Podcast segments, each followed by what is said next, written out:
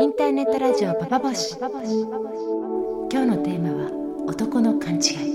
This is Baba Boshi Station by Love Peace Club. Love Peace Club. This is Baba Boshi Station by Love Peace Club.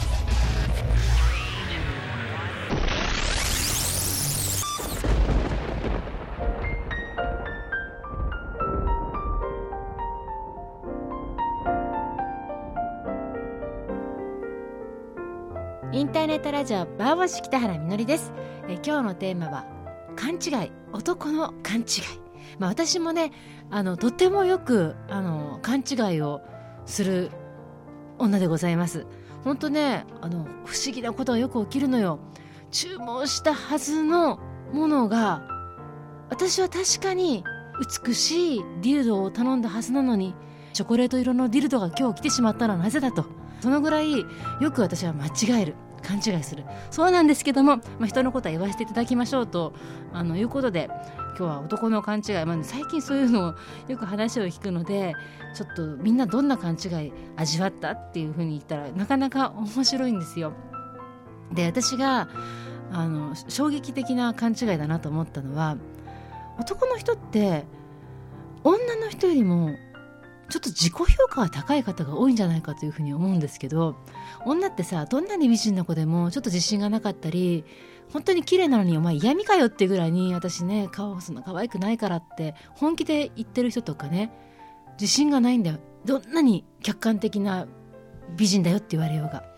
なのに対して男の人ってあの顔の一部だけを見て俺っていい男って思えるタイプっていうのは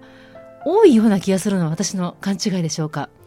ある日ですね、もう何年も前のことなんですけども、私、あの常磐線というあの東京と、まあ、関東でもかなりあの、まあ、格差社会の下の方の電車にね乗って通ってたことがあるんですけど学校にその時にね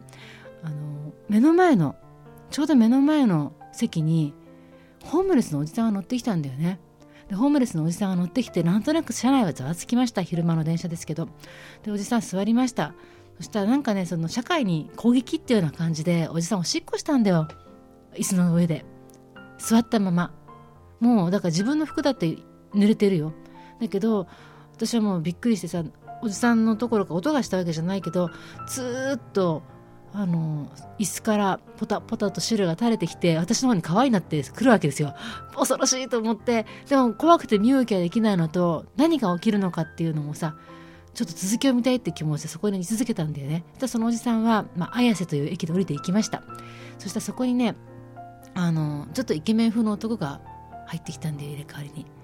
私はその男の目指す方向からしてみて見て私の目の前の席に座るに違いないってことが分かったわけ。ダメだ。ここはあんたダメだ今おじさんがおしっこしたばっかだからやめてっていう風に必死で目で訴えたんだけどその男の顔がなんだよ俺のこと見るなよっていうさ。もうその顔になっちゃったの。その顔になった時の得意げな顔を見ちゃったからまあいいやと思って私も。でしたらそこに座られたのですよ。私もそれは面白いからもうずっと見ててその人のこと。ただその男がもう髪かき上げても大変な騒ぎで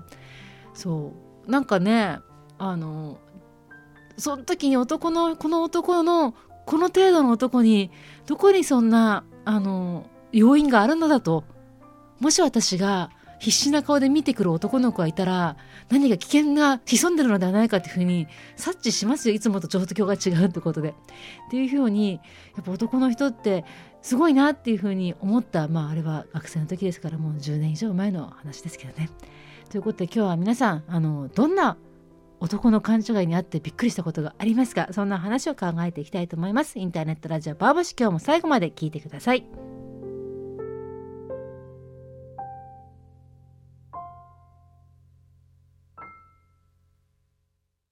This is Baba Boshi Baba Boshi by Love Peace, by Love Peace Club. インターネットラジオバーバシ今日は男の勘違いというのをテーマに話しています。先日ね私の友人がとても面白いまネタを持ってきてくれました。これすごくおかしいんですよ。まあ私の友人は某、まあ、雑誌でロンダン誌で仕事をしている編集者なんですけどもその雑誌であの今月号でまあ硬い雑誌なんだけども女の人の裸の写真を載せたわけです。でそれはドイツ人の女性のあのエヴァ・ボランスカーさんっていうあのカメラマン私は知らなかったんですけどもなんていうのかな女の人のヌードを撮ってるんだけどもそのヌードっていうのがいわゆるその何ていうの男の人に見せるとかそれも含めて女の人に見せるとかっていうよりももうそこにいますっていうようなヌードなの裸なの。だけどあの、まあ、部屋の中で撮ってたり椅子に座ったり写真を撮る時はその人が一番ね被写体が気持ちのいいような状況でいてっていうように撮ってるからなんだけどもその顔のインパクトもそうだけど体のインパクトで体がこんだけ話をするんだっていうことも含めて面白いまあ写真なわけですよ。それが載ったのね。でそのロンダン紙に裸が載るってことは何事だというふうに驚いた、まあ、某新聞社の記者が編集部に電話かけてきたんだって。それであの編集者と編集長とあなたの出しでねこの裸が載せるってのはどういうことですか？これヌードですか？っていうようなまあそういうような記事で別にあれだよ。あの産経新聞じゃないよ。東京新聞だよ。まあ普通の新聞ですよ一般紙。それであの編集長の方はねこういう話をしたらしいんですよ。ここ10年で読者の、えー、読者の意識も変わった。掲載したヌードは雑誌を売るためのものではない。女性は笑っていないしきつい視線もある。その意味でヘアヌードは表現方法で反ヌード、反ポルノと捉えています。というふうに答えたんです。さあ皆さん、ここで問題です。反ヌード、反ポルノどういう意味でしょうか？でもさ、当然のように、その、まあ、せあの、その雑誌のね、ロンダン紙の雑誌の編集長は、アンチポルノ、その裸を商売にして売ってる女の人が笑ってこびて抜かせるためのものではなくて存在としての、まあ、裸なんだ。アンチポルノですと。アンチヌードなんです。ってことを書いたんですけど、なんと新聞にはですね、半分の半で、はい、えー、東京新聞2008年1月17日号、もしお手元にある方はぜひご覧になってください。えー、せ半ヌード、半分のヌード。これね、でも意味は通じてるわけですよ。そう。でここまで言ってんだよ。女は笑ってないし、きつい視線もある。その意味でこのヘアヌードは表現方法の一つである。これは反ポルノだと。私はとてもとてもね、あの、面白いですね。やっぱりね、治んないんだよね。あの、何が治んないかって、こういう人。そう。この男の中に、この記者の男だったんですけども、この男の中にある、あのポルノである女の裸イコールもポルノであるってところから抜けることができないからいくらこれがそういうものではないんだと言ってももう半分にしかならないっていうねこの勘違いはちょっとすごいクラスですよね。そう私はもうびっくりしました。でその中そういう感じであの思っていくと男の人のそのセックスに対する勘違いってやっぱものすごい罪深いなと思うんですよ。で考えていけば私自身がこの仕事を始めたのももうあんまりにも男の勘違いそう男のセックスと女に対する勘違いにほとほと疲れてそれあなた勘違いですよって言ってくのに疲れたあまりにもバイブを手にしてたっていうような状況だったかなっていうふうに今にしては思うんだけれどもそのぐらい根本的な性に対して女のことに対しての考え方が違いすぎるなっていうふうに感じること本当に多いです。で最近ではあの L の世界。知ってますか皆さん？L の世界。あの L の世界って聞いて何を思うかっていう話ですよね L の世界。でこの L の世界っていうのはアメリカのカリフォルニアを舞台にしたレズビアンの物語で94年ぐらいかな97年ぐらいとにかくまあ随分前からアメリカでは割とあの、まあ、人気の連ドラなんですよ。でレズビアンの中でも話題になっていて数年前の東京国際レズビアン芸画祭では上映され私プロデューサーの女性ともしゃべる、ね、喋ったことあるんですけども本当にまあ盛り上がっているレズビアンのカルチャーの中でそういうドラマ。しかしアメリカでの原作はエルワード、えー、L ワールドじゃなくてエルワード。ワールドではなくワードですよ。しつこいですけど。L の言葉ですよ。直訳すれば。だから、L のね、L がつく言葉っていうような、そういうニュアンスだと思うんですけど、だからレズビアンの L、ラブの L だったと思うんですが、それが日本に来て、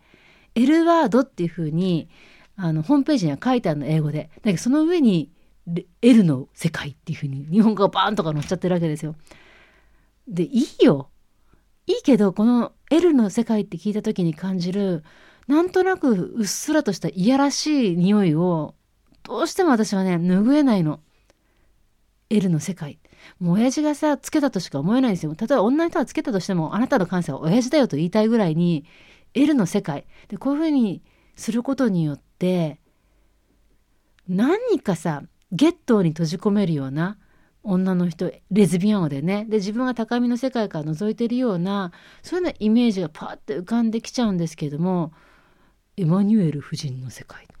ね、男の世界。あ女の世界とかだか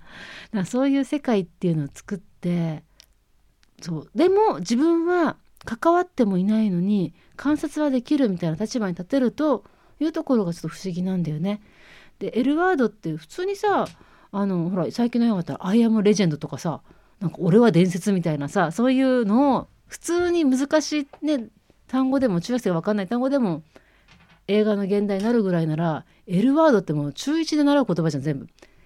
意味がわからない本当それをわざわざ日本のシャレに引っ掛けて L の世界にしてしまった感じっていうのはやっぱり女レズビアンの世界はレズビアンの世界って言い方もするよね。なんか俺たちに知らない特別なものがあるでも覗いてやろうじゃないかっていう。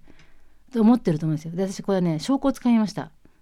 証拠っていうのはあのあれよ。親父が決めたに違いないっていう証拠はもうタクシーに乗ると L, L の世界の宣伝が異様に多い気がするんです。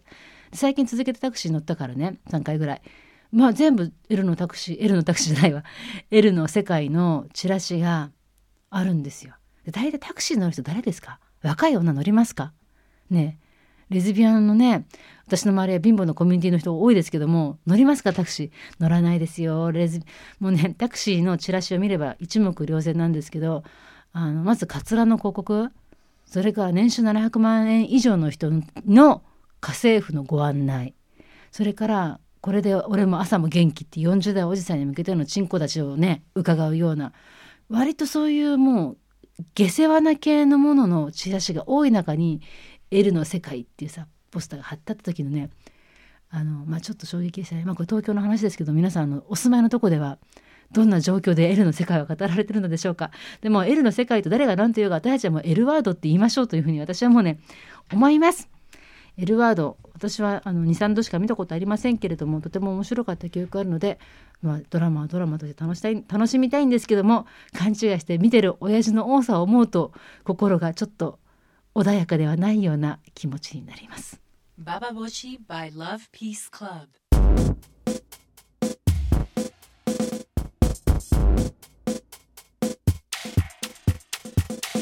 ターネットラジオバーボシ今日は男の勘違いということについて話をしてるんですけどもあのーまあ可愛い勘違いともう冗談じゃないよって勘違いがあるとしたらまださ電車の中でさあの俺ってモテちゃうかもみたいな男の勘違いってまだ可愛いってもう言えるじゃん。でも国会で私40億円損しちゃった兄弟同時損失ですよとかさなんか俺はアルカイダの友達の友達だみたいなこと言うおじさんいるじゃん。あの鳩山？自民党の。ああいう人の勘違いってどうなんですか？と思いませんか？私ほんとねあの自分は何者かであるってことを子供の時から持ってる男の人の勘違いの暴力性みたいなことまで感じちゃうぐらいに国会怖いとこだよ。この前ねあの NHK の国会の中継を見てたんですよ。その時に本当にねあの勘違いした男の集団っていう感じ。もうどこの国のお話なんでしょうっていうような気分で見るぐらいに、まあ、画面真っ黒なのよ。が真っ黒で時々絨毯の赤色がポチポチ見えるような感じのもう男しかいないよ本当に。でそれはほとんど民主党。で民主党って何が嫌なのかなってよく分かったんだけどあのなんか余裕があるんだよね。ものすごい余裕のある感じの男たちが多いわけ。でその民主党の男が答弁立ちました。私はその男知りませんよ。でも喋ってる感じの攻撃して質問して追い込めなきゃいけないはずなのにその民主党の男は何かねあの自分からいろんな余裕を放ってるの。さ社民党の質問なんか見てみな。もう時間が短いもんだから。福島さんなんて当主の福島みずほさんなんてもう広角もうバーって唾を飛ばすような感じで勢いよくとにかく攻撃しなきゃっていうような勢いを感じるんですけども民主党はさ時間が長いせいなんですか？何か余裕があるからなんですか？とってもとってもあの優雅なご質問されるわけですよ。突然その男が言ったことに私は本当に驚きました。私の父、第80代総理、旗なんとかがとかさ、始まっちゃったわけ。自分の父親がいかに自民党の時にこう考えていたことが未だにまだなされていないがどうなんですかとかさ、そんなことは私の父、80代総理がいた時にも話してたこと未だにあなたたちはやってるんですかっていうような攻撃の仕方なの。嫌じゃない？なんか、あの、何かが嫌なの。私まだこれね言葉にできてないんですよ。でもその自分の父がやっていたあの仕事をまだ君たちはやっていないのかってお前のようなその若造に言われたくないよっていうかお前は何者だよというふうにね騒ぎたくなる私のその庶民魂なのかなこれ。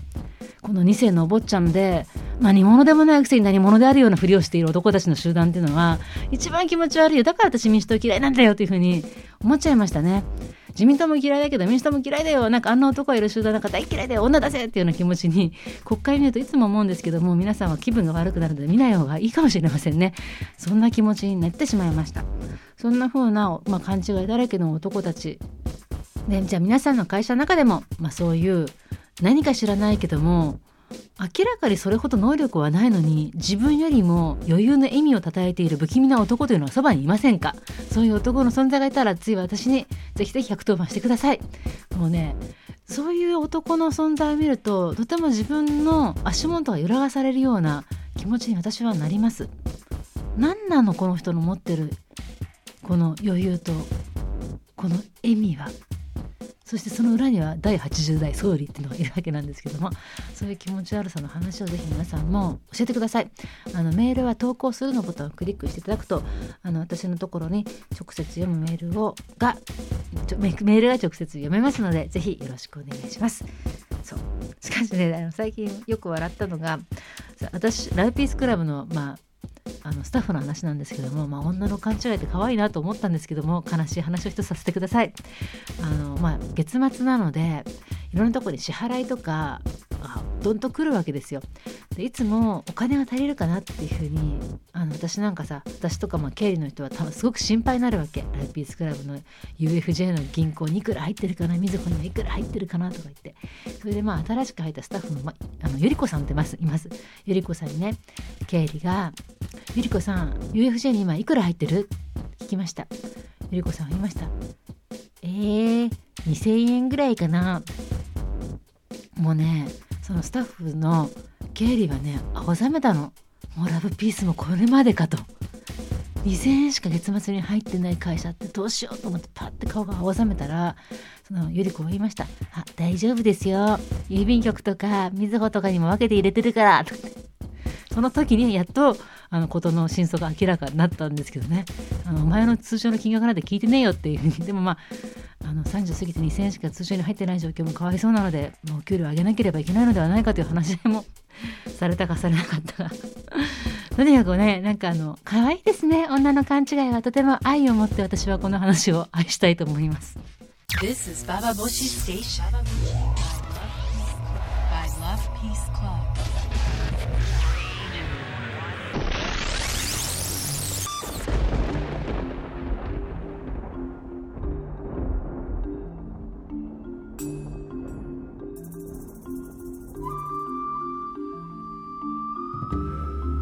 インターネットラジオバーバシ今日も最後まで聞いてくださってありがとうございました、えー、勘違いの男、まあ、勘違いの女もいっぱいいるわけですけれども私が憎いと思うこれ暴力だなと思うほどの勘違いの男っていうのは、うん、性に対して女に対しての勘違い弱いものってものに対しての勘違い自分という存在に対しての勘違いなんかねほら罪悪なんじゃないの？本当に。悪いことなんじゃないの？って気がね喋りながらなんかしてきましたね。冗談じゃないよっていうような気持ちです。ということであの皆さんの周りにいる勘違いな男の話をぜひあの聞かせてください。それとあの来週は私ねちょっと格差社会について、まあ、流行りなんですけどちょっと考えてみたいと思うんですけどもっていうのはあの私ね今年のお正月にラスベガスに行ったんですよ。